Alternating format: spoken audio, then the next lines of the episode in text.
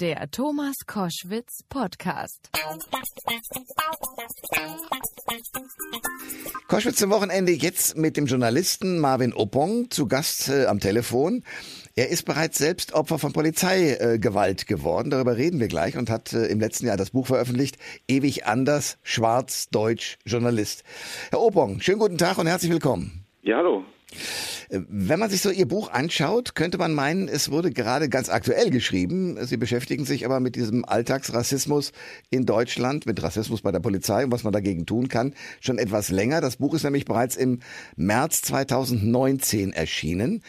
Und wie schon seit vielen Jahrhunderten hat sich seitdem eigentlich nichts bis wenig getan. Joe Biden hat nun allerdings die derzeitige Situation als Wendepunkt in der Geschichte beschrieben. Sehen Sie das auch so? Ich denke schon, dass es diesmal anders ist als bei den letzten Malen. Also es gab ja häufiger auch Ausschreitungen zum Beispiel wegen dem Thema. Ich glaube aber, dass das diesmal doch tiefgreifender ist und ähm, es da jetzt einige Veränderungen geben wird. Das denke ich schon. Äh, was ist diesmal anders? Ja, einfach die Zahl der Personen, glaube ich, die davon, die das jetzt berührt und die äh, sich auch für das Thema einsetzt, ist, glaube ich, doch nochmal größer. Viele junge Menschen setzen sich da ein. Man sieht auf den Demonstrationen nicht nur schwarze Menschen demonstrieren in den USA, sondern auch viele weiße Menschen. Und ich glaube, das ist die, die Anzahl dieser Menschen ist doch äh, wesentlich höher als, als bisher, denke ich. Ähm, ich bin weiß, demzufolge bin ich sowieso an vielen Stellen, äh, was Rassismus angeht, wahrscheinlich wirklich ahnungslos. Und wir werden diese Sendung dazu nutzen, das ein bisschen aufzuklären. Was viele Menschen denken, ist, dass man nicht sagen sollte zu ihnen beispielsweise, sie sind ein Schwarzer, sondern ein Farbiger. Und sie sagen aber, nee, schwarz ist eigentlich viel besser, weil farbig bedeutet eigentlich, dass es nur ein übermaltes Weiß ist. Ist das richtig interpretiert? Ja, genau. Also ähm, das, äh, das drückt eben aus, dass Weiß die Norm ist, dass quasi also farbig so eine Abweichung äh, von, äh, von dem Weißen ist. Und deshalb, äh, schwarz ist eben die gewählte Selbstbezeichnung von schwarzen Menschen. Das ist vollkommen in Ordnung, schwarze Menschen so zu nennen. Manche Leute denken trotzdem, das sei nicht in Ordnung, aber das ist es. Und deswegen ist es ein völlig normaler und okayer Begriff. Genau. Acht Minuten und 46 Sekunden hat der US-Polizist im Nacken von George Floyd gekniet, der ja am vergangenen Dienstag beerdigt wurde. Sie sind 2018 selbst auch Opfer von Polizeigewalt äh, in Bonn geworden, da leben Sie. Sie haben, äh, wie war das, einen Unfall eines Polizeiautos fotografiert und wie ging es dann weiter? Genau, also ein Polizeiauto hat einen Unfall gebaut. Ähm, dabei ist auch eine Frau schwer verletzt worden und ich kam zufällig an diesem Unfall vorbei und habe Fotos gemacht, nur von dem Polizeiauto. Und äh, die Polizei hat mir dann das Fotografieren verboten. Ein Polizist hat mir die Kamera aus der Hand geschlagen ähm, auf den Boden ist sie gefallen. Und dann hat, äh, haben mehrere Polizisten mich an allen Vieren gepackt und mit dem Gesicht und auch mit den Zähnen über den Asphalt geschleift. Dann haben mehrere Polizisten sich auf mich draufgesetzt. Ein Polizist hat sich auf meinen Kopf gekniet. Äh, so hat man mich mehrere Minuten lang gequält. Dann hat man mich mit auf eine Polizeiwache genommen, meine Speicherkarte sichergestellt und äh, ich musste mich dort in der Zelle bis auf die Socken nackt ausziehen. Man hat mich dort eine Stunde festgehalten und bis dahin konnte die Polizei die meisten Unfallspuren beseitigen. Sie haben das fotografiert. Warum? Weil Sie Journalist sind und sozusagen darüber berichten wollten oder was war der Grund? Ja, ich hatte irgendwie einfach das Gefühl, äh, habe mich auf meine Intuition verlassen und hatte das Gefühl, dass die Polizei diesen Unfall gebaut haben könnte, weil dass ein Polizeiauto einen Unfall verwickelt, sieht man ja nicht alle Tage. Mhm. Ich kenne diese Kreuzung und ich hatte die Vermutung, dass die Polizei den Unfall verursacht haben könnte. Und um das zu dokumentieren journalistisch, habe ich diese Fotos gemacht und später hat sich eben auch herausgestellt, dass die Polizei diesen Unfall verursacht hat. Äh, es gab auch ein Ermittlungsverfahren gegen die Fahrerin des Polizeiwagens wegen fahrlässiger Körperverletzung, welches jedoch eingestellt wurde. Und wie ist die Geschichte für Sie ausgegangen? Ähm, bisher noch gar nicht, so ganz. Also ich habe damals Strafanzeige erstattet, unter anderem wegen Körperverletzung im Amt und Freiheitsberaubung. Und äh, ich habe jetzt äh, vorletzten Freitag erfahren, dass äh, das Verfahren eingestellt worden ist. Da wurde gegen acht PolizistInnen wegen des Verdachts der Körperverletzung im Amt ermittelt. Das wurde eingestellt mangels Tatverdacht. Ähm, ich habe auch eine Fortsetzungsfeststellungsklage erhoben vom Verwaltungsgericht Köln. Und diese Klage ist, obwohl normalerweise Verfahren vom Verwaltungsgericht dort ungefähr ein Jahr dauern, ist die Klage bisher nicht entschieden worden seit jetzt ungefähr zwei Jahren. Hm. Bei, bei Twitter oder bei Facebook haben Sie irgendwie einen Hilferuf gestartet in dem Zusammenhang, richtig? Ähm, was ist Hilferuf? Also ich habe ähm, bei Twitter darauf hingewiesen, anfänglich, dass gegen die Polizei nicht richtig ermittelt wird, denn da ist wenig passiert. Ähm, mein Anwalt hat äh, kaum Informationen bekommen. Ich kann auch nicht vernehmen, dass da überhaupt irgendwas ermittelt, äh, ermittelt wurde. Ich bin selbst nie als Zeuge dazu befragt worden. Ähm, und ich habe äh, Leute auch gebeten, ähm, die Institutionen, die dort betroffen sind, anzuschreiben, um eben zu signalisieren, dass die Öffentlichkeit da ein Auge drauf hat, ähm, damit man dort eben auch merkt, dass, äh, dass da äh, Interesse besteht, äh, dass die Leute wissen wollen, was mit dieser Sache jetzt passiert. In Ihrem Buch gibt es einen großen Abschnitt zu Rassismus bei der Polizei. Und wir haben ja eben auch schon über Ihr, Ihre Erfahrungen gesprochen in Bonn. Warum ist das gerade dort so ein Problem? Ja, also es hat ja auch von internationaler Seite Kritik gegeben an Racial Profiling in Deutschland. Da hat zum Beispiel der UN-Berichterstatter ähm, für Formen von Rassismus, der hat äh, 2009 eine Reise nach Deutschland gemacht und äh, da in seinem Bericht festgehalten, ähm, dass NGOs Bedenken formuliert haben, dass in Deutschland nach dem 11. September Racial Profiling stattfindet gegen Araber, Personen mit afrikanischer Abstammung. Mhm ähm, und auch später äh, gab es von internationaler Seite Kritik von der Europäischen Kommission gegen Rassismus und Intoleranz, die bemängelt hat, dass es in Deutschland keine unabhängigen Beschwerdestellen gibt gegen Polizeigewalt. Also in anderen Ländern, zum Beispiel Großbritannien, da gibt es das längst und in Deutschland eben nicht. Und ähm, das ist zum Beispiel eine, ein Grund äh, für die Probleme in Deutschland. Wir haben da eben zum Beispiel keine unabhängigen Beschwerdestellen ähm, und eine Polizei, die, ich sag mal, einer eingeschränkten Kontrolle unterliegt, ähm, also eine eingeschränkte Kontrolle ist natürlich ein Nährboden für Polizeigewalt. Denn wenn ich als Polizeibeamter oder Polizeibeamtin weiß, wenn ich Polizeigewalt begehe, passiert mir sowieso nichts, äh, senkt das natürlich die Hemmschwelle, zu übermäßiger äh, Gewalt zu greifen. Das ist zum Beispiel jetzt eine Ursache. Haben Sie denn auch zum Beispiel in Ihrem persönlichen Fall in Bonn mit den Beamten irgendwann mal Kontakt aufnehmen können und darüber reden oder ist dann sozusagen da eine Barriere dazwischen? Ähm, also ich habe noch nicht mal die Namen von allen, obwohl ich äh, nach denen auch natürlich auch gefragt habe. Ähm, aber die Gesprächsbereitschaft, ähm, da war auch relativ gering. Also doch sehr mit der Brechstangenmethode vorgegangen und äh, reden war da leider nicht so viel drin. Ich habe denen ja auch erklärt, dass ich Journalist bin ähm, und es eindeutige Rechtsprechung gibt, dass man als Journalist so etwas auch fotografieren darf, aber das hat die an der Stelle nicht besonders äh, interessiert. Ich habe mir äh, Teile Ihres Buchs durchlesen können in Vorbereitung dieser Sendung und habe mich gefragt, weil ich lebe zum Beispiel in Frankfurt, da gibt es äh, ganz viele ja schwarze, weiße äh, Menschen mit allen möglichen Hautfarben und ich sehe eben sehr viele Kinder, die sehr unbeschwert miteinander umgehen. Und ich habe mir die Frage gestellt, wie war das bei Ihnen? Wann hat in Ihrem Kopf sozusagen bewusst der Moment stattgefunden, jetzt bin ich hier gerade in der Situation, dass ich ein Opfer des Rassismus geworden bin? Wie alt waren Sie da? Uff, vielleicht drei im Kindergarten. Okay, wie, wie war das? Wie, wie haben Sie das bemerkt oder wie ging, wie ging man da mit Ihnen um? Äh, ja, das war dann, dass man im Kindergarten gehänselt wurde aufgrund seiner Hautfarbe, dass irgendwelche Sachen gesagt wurden oder irgendwie auf einen gezeigt wurde und äh, man sich irgendwelche Sachen anhören musste, die sich auf die Hautfarbe bezogen. Okay. Das war, das war im Prinzip die ganze Kindergartenzeit so, die ganze Grundschulzeit so. Ähm, ja, aber ich denke, das geht nicht nur mir so, sondern eben leider vielen vielen schwarzen Menschen in Deutschland. Das glaube ich auch. Ähm, haben Sie eine Erklärung dafür oder haben Sie mit, mit Mitschülern, die ja dann später wahrscheinlich auch diskussionsbereit waren, über dieses Thema zu reden, mal erfahren können, was löst das eigentlich aus? Also wie kommt das eigentlich zustande? Ja, später diskussionsbereit. Geht. Also ähm, ich habe mit den Leuten, ich habe leider nicht die Gelegenheit gehabt, mit genau diesen Leuten dann spreche, auch über das Thema Rassismus zu sprechen.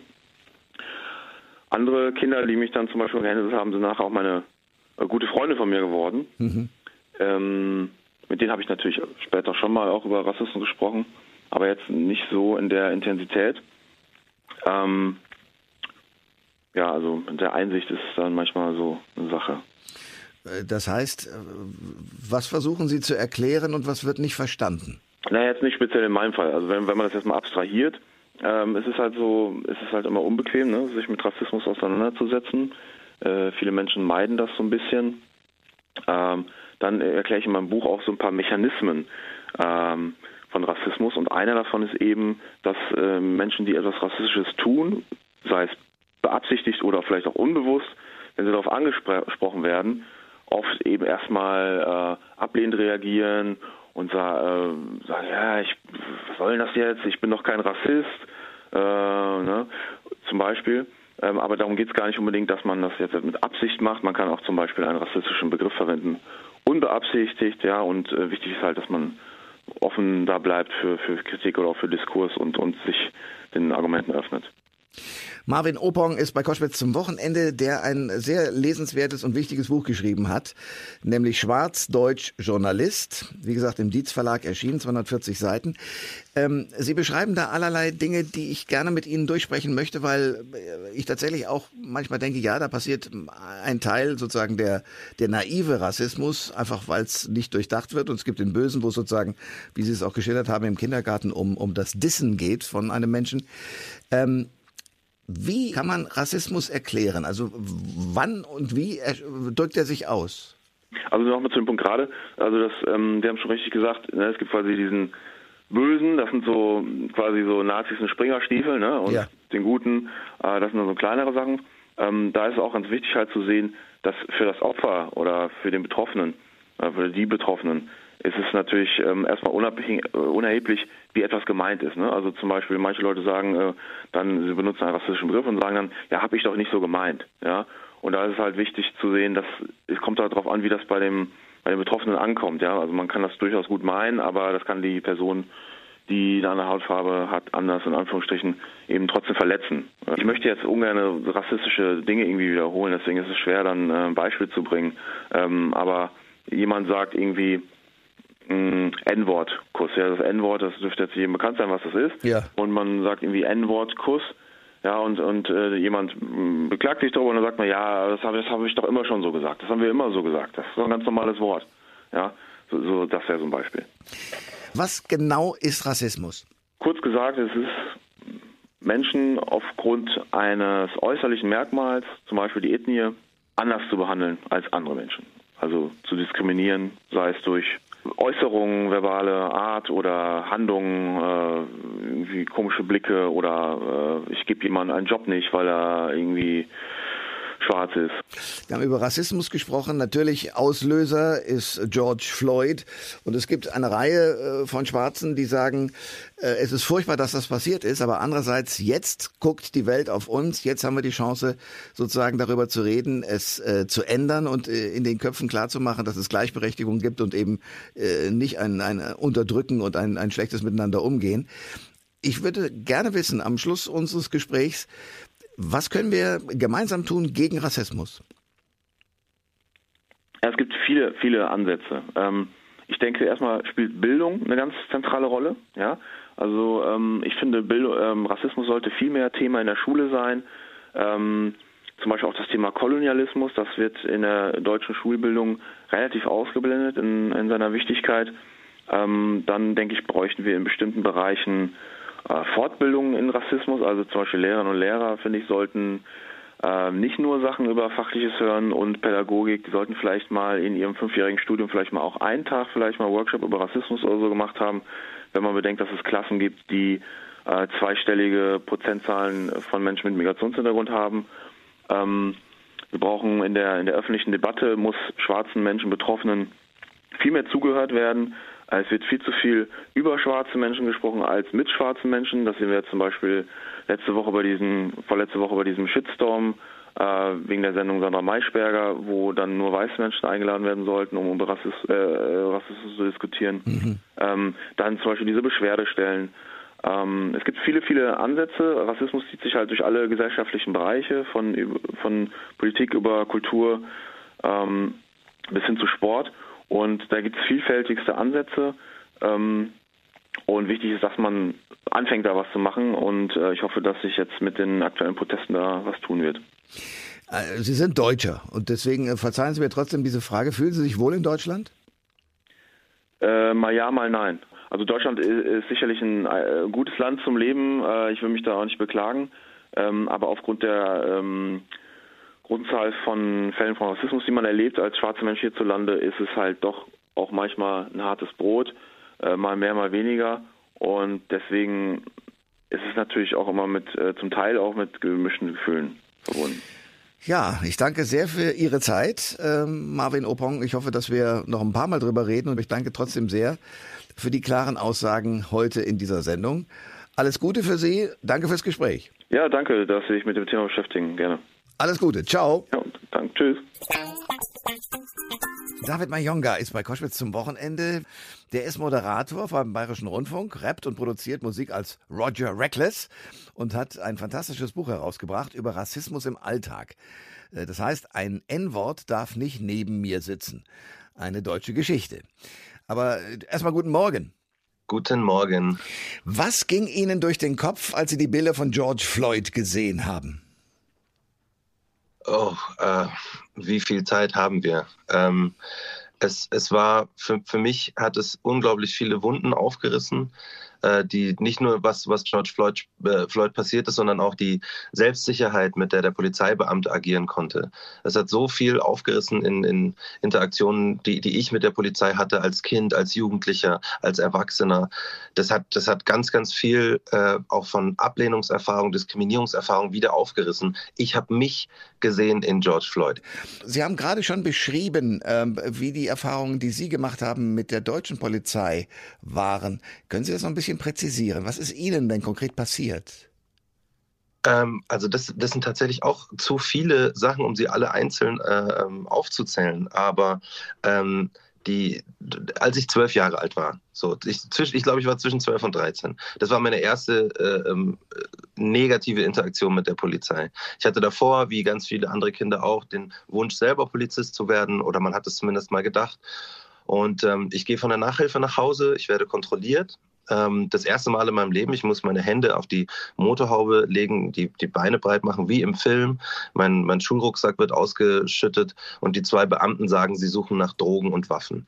Und als junger Mensch denke denk ich mir, das ist doch, das kann doch nicht wahr sein bei, bei mir. Natürlich auch in meiner, in meiner Straße direkt. Meine ganzen Nachbarn gehen vorbei und schauen mich nicht mit den Augen an, dass sie sagen, oh mein Gott, der arme, der arme Junge, was die denn mit dem machen, sondern man sieht in den Augen, dass sie sich denken, was hat er denn, was hat er denn angestellt? Okay.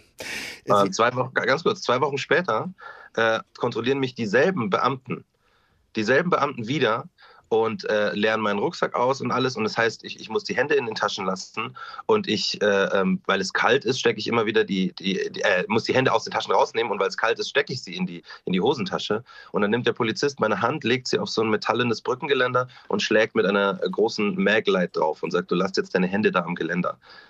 Ich habe äh, diesen Schmerz, den man von so einer Autorität erfährt, ohne Grund das hat sich nachhaltig eingeprägt. Sie haben bei äh, einer Demo gegen Rassismus in München gesagt, wir müssen diesen Moment jetzt nutzen. Was haben Sie gemeint?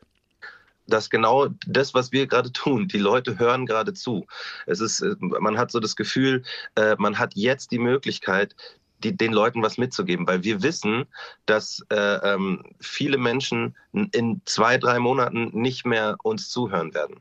Dass das einfach bei denen wie ein Trend oder ein Hype abebbt. Deswegen sind gerade so unfassbar viele schwarze Menschen in Deutschland am Arbeiten, um dieses Problem, die Problematik äh, klar zu machen, spürbar zu machen und vor allem äh, äh, Techniken mitzugeben, wie man, wie man dagegen vorgehen kann. Äh, glauben Sie also tatsächlich, dass diese großen Proteste in den USA und weltweit jetzt tatsächlich etwas ändern? Ich glaube nicht, dass sie direkt etwas ändern. Also ich glaube nicht, dass, dass wir jetzt äh, äh, am letzten Samstag Rassismus besiegt haben weltweit. Aber was, äh, was es bedeutet für, für uns als schwarze Menschen, ähm, dass wir anders diskutieren können wir, wir, wir müssen nicht mehr äh, ähm, uns rechtfertigen für, für Dinge, die uns passieren. Wir, können, wir haben so viele äh, Leute, die mit uns gestanden sind, weiße Menschen, die mit uns gestanden sind, die sich über ihr Privileg das erste Mal in ihrem Leben bewusst geworden sind. Äh, weiße Mütter von, von, von Mixed Kids, die, die äh, zum ersten Mal daran gedacht haben, oh mein Gott, stimmt, ich lebe in einer völlig anderen Welt als mein Kind. Es gab so viele äh, Diskussionen. Das bedeutet, das nächste Mal, wenn zum Beispiel jemand das N-Wort benutzt, dann, dann, dann wird es mehr Leute geben, die nicht schwarz sind und trotzdem genau äh, wissen, wie sie argumentieren, um diesen Menschen zu sagen, dass man das, dass das rassistisch ist und dass man das nicht mehr sagt. Wie können wir Rassismus überwinden, um es mal auch konstruktiv zu fragen? Also Rassismus zu überwinden ist eine, eine, äh, sehr, sehr harte und sehr, sehr lange Arbeit. Als allererstes äh, müssen vor allem weiße Menschen ähm, anfangen, Bücher zu lesen, um zu begreifen, wo Rassismus überhaupt beginnt was das, was das eigene weiße Privileg bedeutet für einen, was es bedeutet, in einer Welt zu leben, wo man denkt, wir leben ja alle in derselben Gesellschaft, aber wir leben in unterschiedlichen Realitäten. Das muss man begreifen. Äh, der, der Spruch, wir sind alle gleich, äh, der verwässert ist, weil der, der lässt den Blick gar nicht zu auf diese unterschiedlichen Realitäten. Das bedeutet, ich empfehle ganz, ganz viele äh, Literatur von, von tollen Autorinnen wie Alice Hasters oder Noah So, Rennie Edo Lodge oder Ibram X. Candy, ähm, die Bücher geschrieben haben, die sich genau mit diesen unterschiedlichen Realitäten auseinandersetzen und vor allem äh, ähm, durch diese Auseinandersetzung einen Blick geben darauf, was man selbst an sich überhaupt bemerkt als weißer Mensch und was man selbst auch ändern kann. Das sagt äh, David Mayonga, alias Roger Reckless, Musiker und Moderator und Kollege äh, aus Bayern. Ähm, ja, vielen Dank für das Gespräch heute Morgen. Bitte, bitte gerne. Und danke auch. Alle Informationen zur Sendung gibt es online auf thomas-koschwitz.de.